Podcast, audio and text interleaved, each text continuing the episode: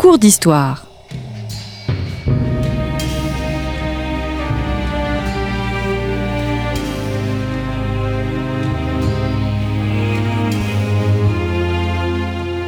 On retrouve Christophe Dickès. Chers auditeurs, bonjour, bonjour à toutes et à tous et merci pour votre fidélité. Très heureux de vous retrouver sur Storia Voce, le podcast du magazine Histoire et Civilisation. Vous pouvez vous abonner à notre magazine à partir d'un euro par mois en vous rendant sur le site internet histoire et civilisation.com. Amable Sablon du Corail, bonjour. Bonjour. Vous revenez pour la troisième fois à notre micro. Vous venez de publier chez Passé Composé La guerre de Cent ans, Apprendre à vaincre. Alors nous avons euh, entamé, il y a deux semaines de cela, une série de, de cours d'histoire consacrés à cet événement majeur de l'histoire de France. Donc la guerre de Cent ans. Le premier volet était consacré à la définition de la guerre de Cent ans. Nous avons vu ainsi qu'il s'agissait de la fin de la féodalité.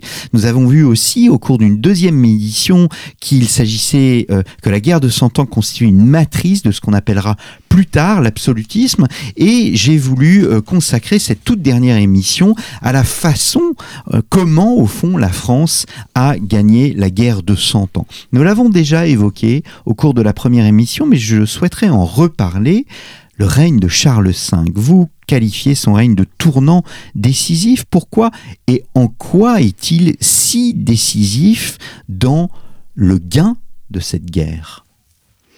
Eh bien parce que c'est le premier à avoir compris que euh, pour pouvoir lutter avec quelque espoir de victoire contre les Anglais, il fallait euh, une transaction politique globale avec les sujets du roi.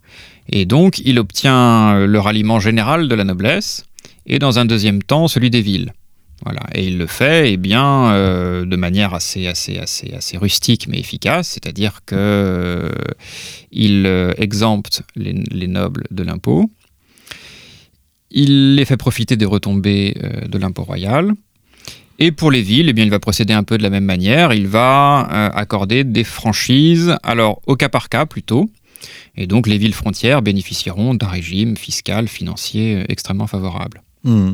Vous parlez aussi d'une question de volonté et de constance. C'est cette volonté et cette constance qui distinguent au fond la politique des Valois de celle des Plantagenets? Oui, oui, oui. Alors déjà, la politique de Charles V est euh, beaucoup plus cohérente que celle de Jean le Bon.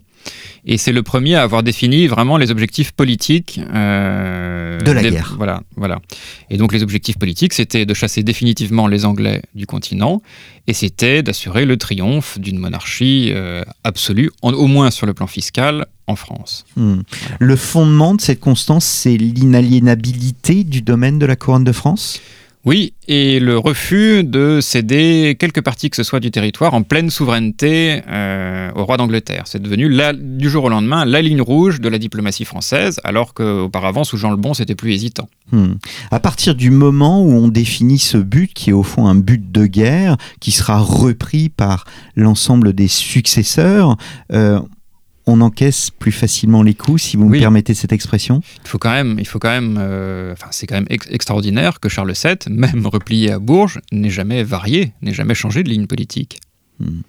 C'est quand même assez prodigieux. Quand on dit que Charles VII était un, un, mou dominé par ses favoris, cela a été vrai pendant quelques années, mais quand même, il a gardé les mêmes objectifs, chasser les Anglais du royaume et ne faire aucune concession politique à l'intérieur et à l'extérieur. Mmh. Alors on va revenir sur Charlotte VII et bien mmh. évidemment Jeanne d'Arc, mais vous évoquez aussi la communication politique des Valois. Qu'est-ce que ça signifie, communication politique à l'époque? Je me souviens très bien des travaux de Bernard Guenet sur la, oui. sur la, la fama, la, mmh. la réputation. Euh, Est-ce que euh, cette réputation euh, participe de cette communication politique de manière générale? Oui, bien sûr. Alors Bernard Guenet parlait même de campagne de propagande, ce qui est peut-être aller un peu loin, parce qu'il faut voir quand même à quoi ça se résume, cette communication politique. Ça se résume à euh, quelques lettres euh, patentes, à quelques lettres closes qu'on envoie aux grandes villes.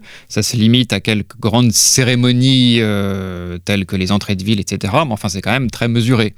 C'est-à-dire que, on, voilà, bon, après on peut définir de bien des manières la propagande, mmh. mais la propagande suppose quand même suivant la définition de Jacques Ellul, une imprégnation constante des esprits. À cette époque, on en est très très loin. Il n'y a pas de communication moderne. Non, voilà. non, non, non, non.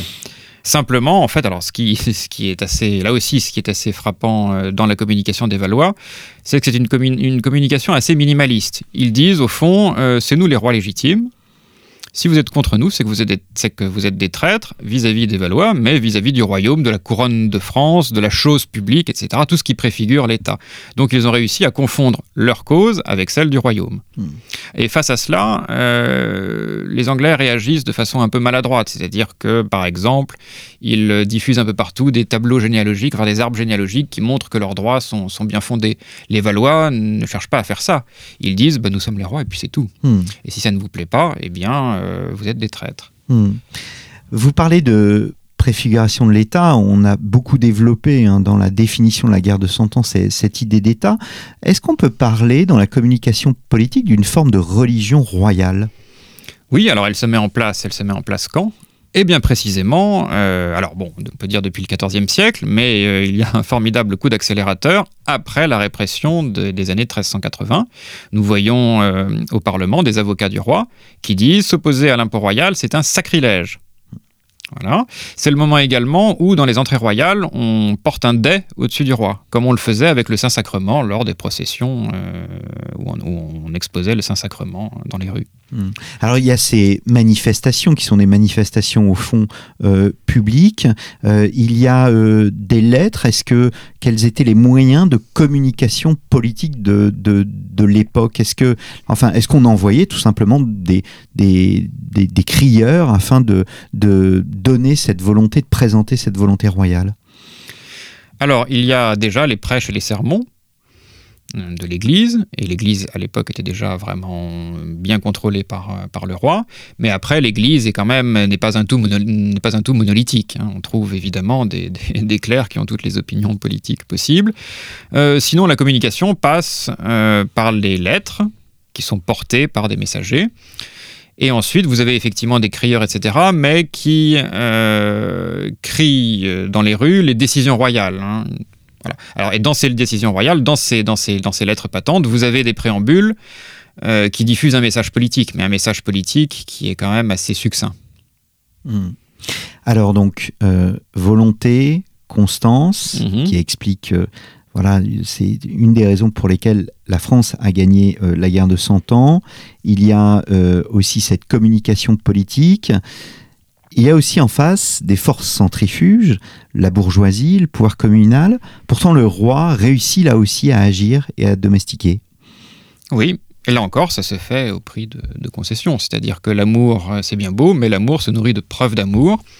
Et pour les bourgeois, eh bien, il y a toutes sortes de preuves d'amour, euh, des privilèges commerciaux, euh, des franchises fiscales, etc. Et puis quelques privilèges qui, qui, flattent les égaux, la noblesse accordée aux membres des corps de ville, etc. L'exemption de la taxe de franc-fief, qui était très impopulaire, hein, et que payaient les bourgeois acquéreurs de fiefs nobles. Voilà. L'octroi euh, de fleurs de lys dans les blasons communaux. Il y a toute une gamme de, services et de prestations que le roi peut offrir à ses, bourgeois. Hmm. Les bourgeois, je vous cite, sont restés fidèles au roi par prudence et par calcul. Euh, c'est au fond un jeu de dupes, mais gagné par la couronne de France? Oui, oui, oui. Alors euh, là, on peut dire que la mise en place de la stratégie royale à l'égard des villes est un peu plus tardive qu'à l'égard de la noblesse. On parlait de Charles V. Charles V s'est plus intéressé à la noblesse et même à la très haute noblesse qu'aux villes.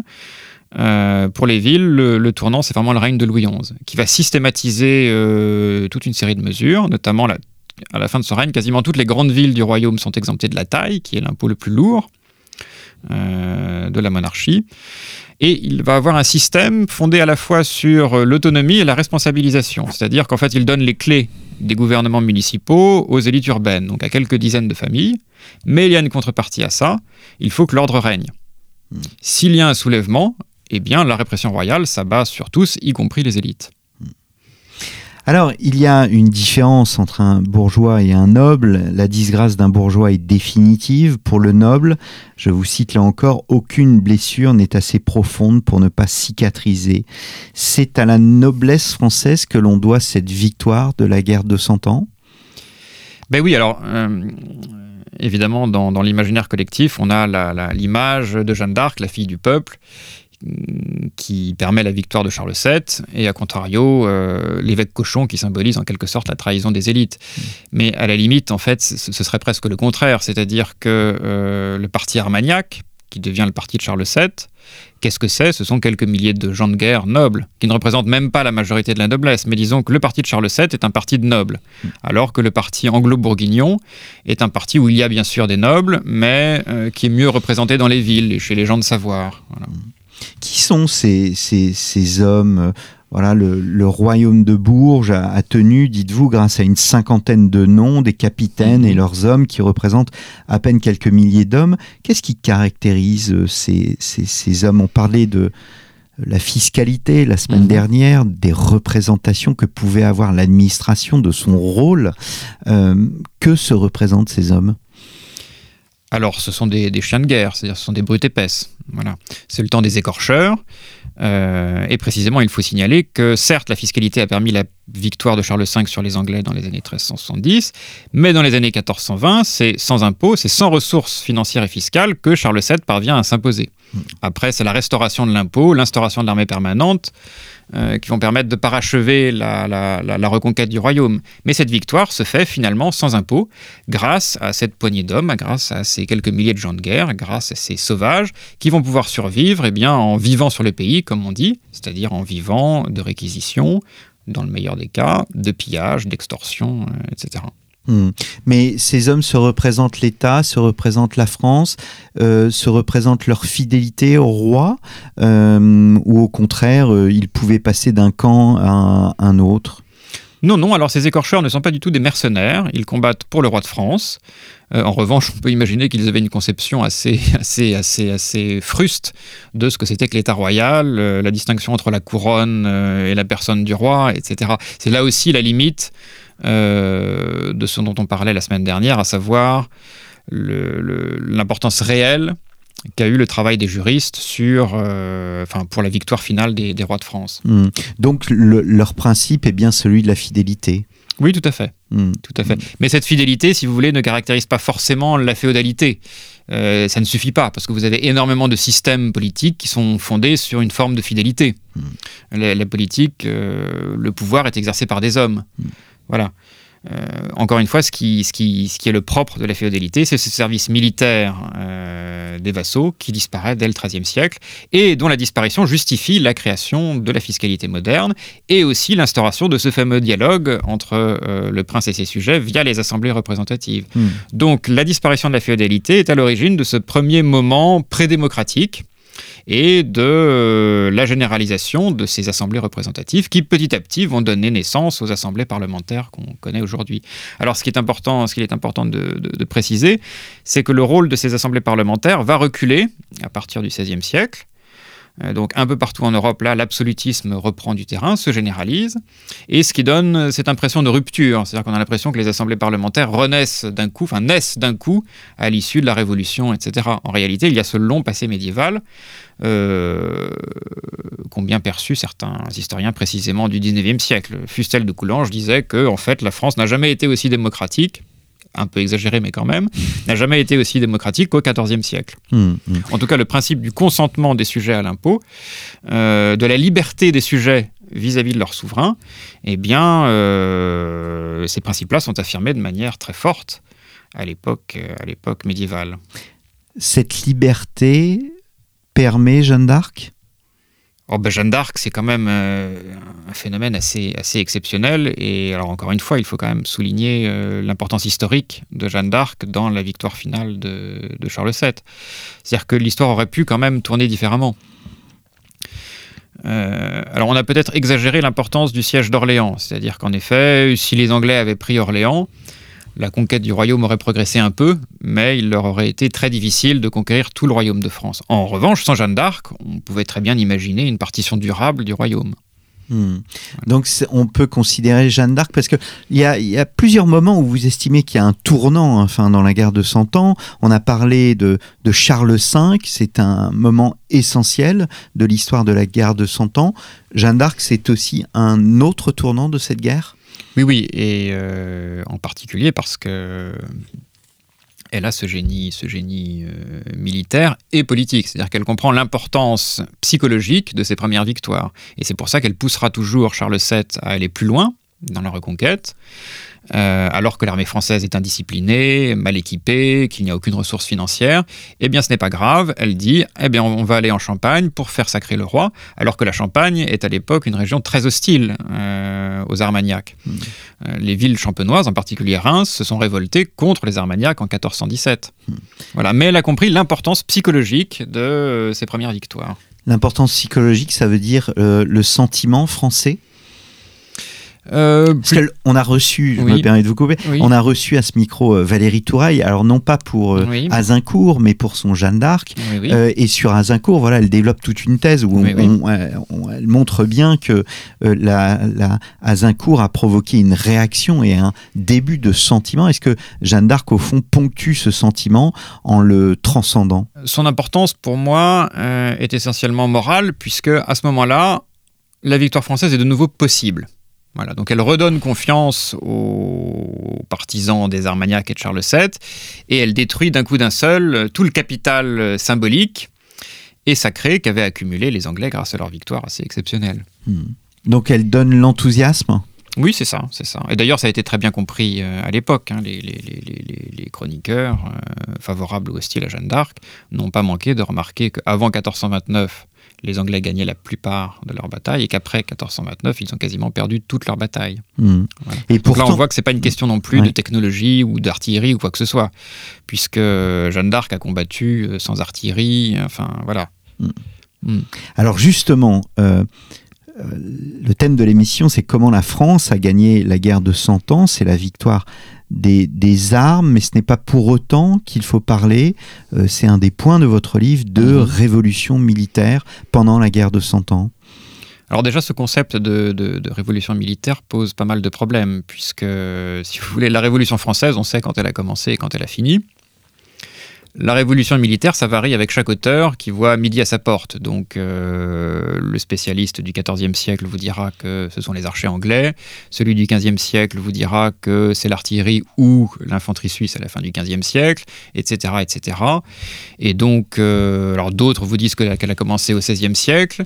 D'autres vous disent qu'elle a duré de 1500 à 1800. Enfin bon, une révolution qui dure trois siècles, c'est encore une révolution? Voilà. Euh, et donc les causes de la victoire de Charles VII, on l'a vu, n'ont pas grand-chose à voir avec euh, la technique ou la tactique militaire. Les origines de cette victoire sont plus politiques.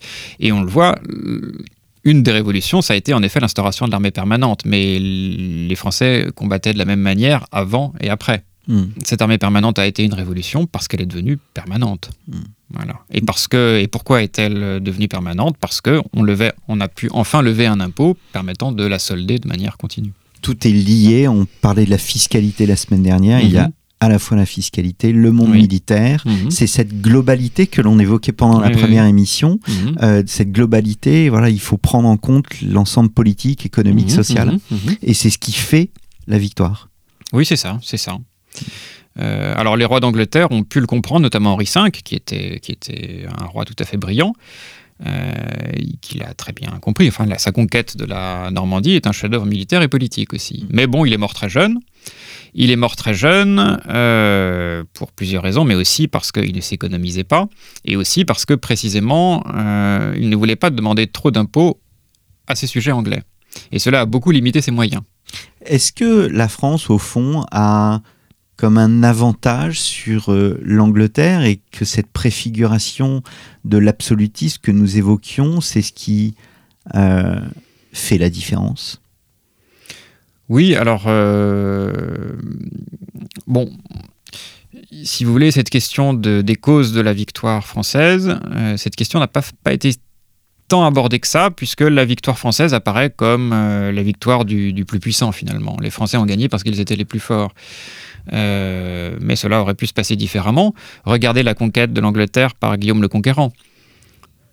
Ce sont quelques milliers de chevaliers qui se sont imposés à un million et demi d'anglo-saxons. Donc mmh. au Moyen Âge, tout est possible. On pense aussi évidemment à l'épopée des, Normands euh, en Sicile et dans le sud de l'Italie, etc. Euh, voilà, donc la victoire anglaise euh, aurait été possible. Enfin, elle pouvait prendre deux aspects.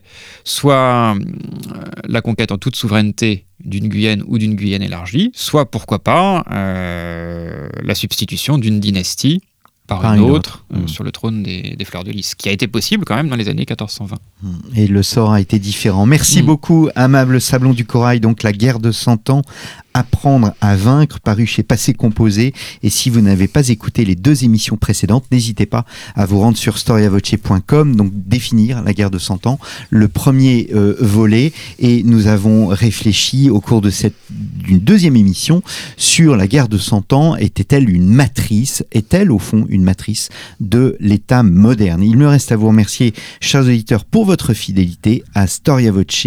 N'hésitez pas à nous soutenir. Euh, l'association Storia Voce existe toujours. Elle organise des événements et elle organisera un prix en 2023, euh, le premier prix d'histoire Storia Voce, en lien bien évidemment avec le magazine Histoire et Civilisation. Donc n'hésitez pas à vous rendre sur storiavoce.com euh, sur la rubrique euh, soutenir Storia Voce. Vous pouvez contre un don eh bien recevoir un livre d'un de nos partenaires éditeurs. Merci beaucoup et à la semaine prochaine pour un nouveau numéro de nos cours d'histoire.